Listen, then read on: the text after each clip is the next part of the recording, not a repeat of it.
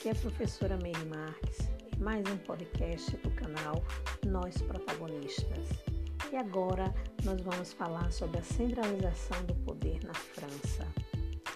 Na França, gente, o processo de centralização ele vai começar a partir do século XII, certo? Quando o rei Felipe Augusto, que era pertencente à dinastia Capetinga, unificou a moeda no território francês.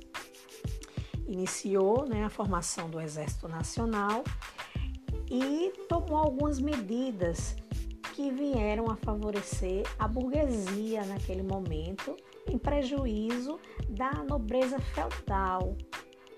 Lembre-se que essas são medidas que nós já comentamos aqui, que são necessárias para a efetivação de efetivação e formação do Estado, né? Então, já lá no século XII, certo, o rei Felipe Augusto preocupou-se com essas questões, é quando começa. Então, assim, repetindo mais uma vez, é um processo lento e gradativo, certo? Nada de uma hora para outra. Então, essas medidas foram tomadas, né? A gente vai ter também seus sucessores tomando medidas que vão acelerar para a formação do Estado francês, certo?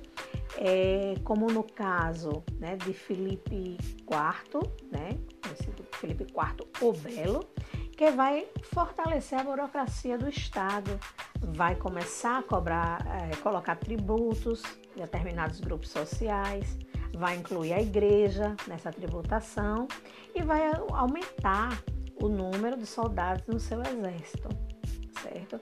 E temos um episódio também que vai marcar aí justamente esse processo, é a Guerra dos 100 Anos, certo? É, essa guerra ela vai acontecer devido a um problema de sucessão de trono, certo? Já no século XIV, o rei Carlos IV, né, o rei da França, ele morre sem deixar herdeiros diretos e é, isso vai pro provocar um grande período, certo, de instabilidade dentro do país.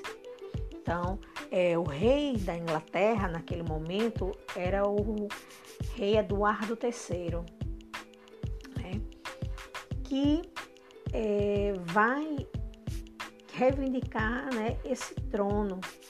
Mas é, o Felipe de Valois, que era um nobre é, francês, né, sobrinho do rei Carlos IV, vai reclamar o direito do trono. E nisso né, vai começar esse conflito, né, essa guerra dos 100 anos, como eu falei, que é o conflito entre a França e a Inglaterra. Ela leva esse nome, né, mas ela vai durar aí por volta de uns 116 anos, um pouquinho mais de 100 anos. Ela começou em 1337 e foi até 1453. Lembrando a vocês que não quer dizer que tenha sido 100 anos de guerra ininterrupta, não. Houveram momentos de trégua, certo? Momento de recuo tanto da França quanto da Inglaterra, certo?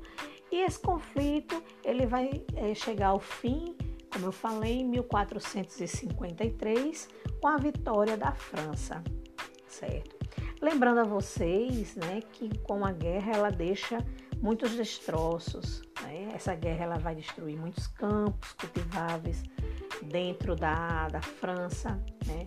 além das consequências de milhares de pessoas mortas. Então, essa situação que o país ele passa a viver, né, é, lembrem-se que dentro desse cenário né, feudal a gente tinha os senhores feudais e a quem eles vão pedir socorro ao rei né, e aos seus exércitos. E nisso, né, lembre-se, antigamente o poder era na mão desses senhores feudais. Mas, né, com essa fragilidade provocada pela guerra, eles vão pedir socorro aí ao rei e ao exército do rei Dessa forma, eles vão contribuir aí para a consolidação da monarquia nacional francesa.